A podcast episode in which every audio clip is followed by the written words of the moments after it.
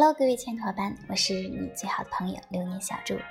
欢迎在二零一七年二月二十四号午间收听小猪的频道。让我们继续一起温暖砥砺前行。今天呢，小猪要和我们各位伙伴分享一个记笔记的方法。那现在呢，在这样一个信息高度发达的时代。嗯，我们很多伙伴呢，学习的方式也发生了一定的变化，记笔记的方式呢也有一定的变化。特别是我们现在呢，出现了很多的 APP 来记笔记的方式，比如说像我们的有道云、印象笔记啊，包括我们手机上的一些备忘录啊、便签本啊等等这些。那这些的话我就不说了啊，大家嗯只要熟练的操作几次就可以得心应手。那今天呢，小猪要和我们各位伙伴分享的呢是纸质笔记本记录的方法。嗯，其实呢，就我个人的体验和经历来说，我觉得通过我们的纸质笔记本来记录，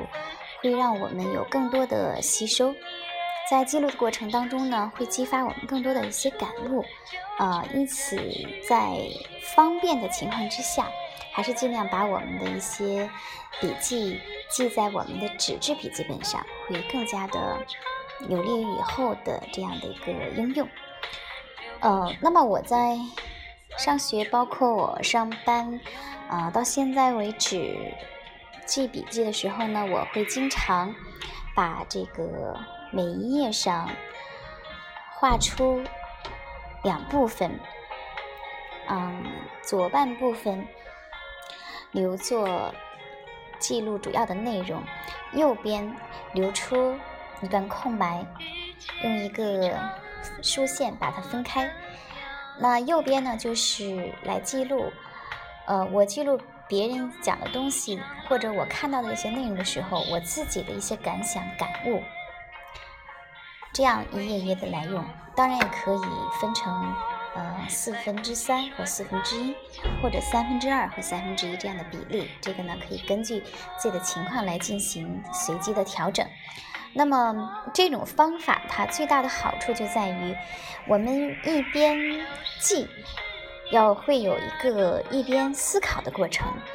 呃，我们经常说“学而不思则罔，思而不学则殆”，就是这样一个道理。在一边记一边结合自己的情况思考的过程当中呢，我们就会把自己的情况结合所听到的、所学习到的、所记录到的，然后梳理下来。这样的笔记记完了，我们自己能够嗯内化整理的东西也就出来了。那这个方法呢，我也会分享给我的学生，也会分享给我作家团的学员。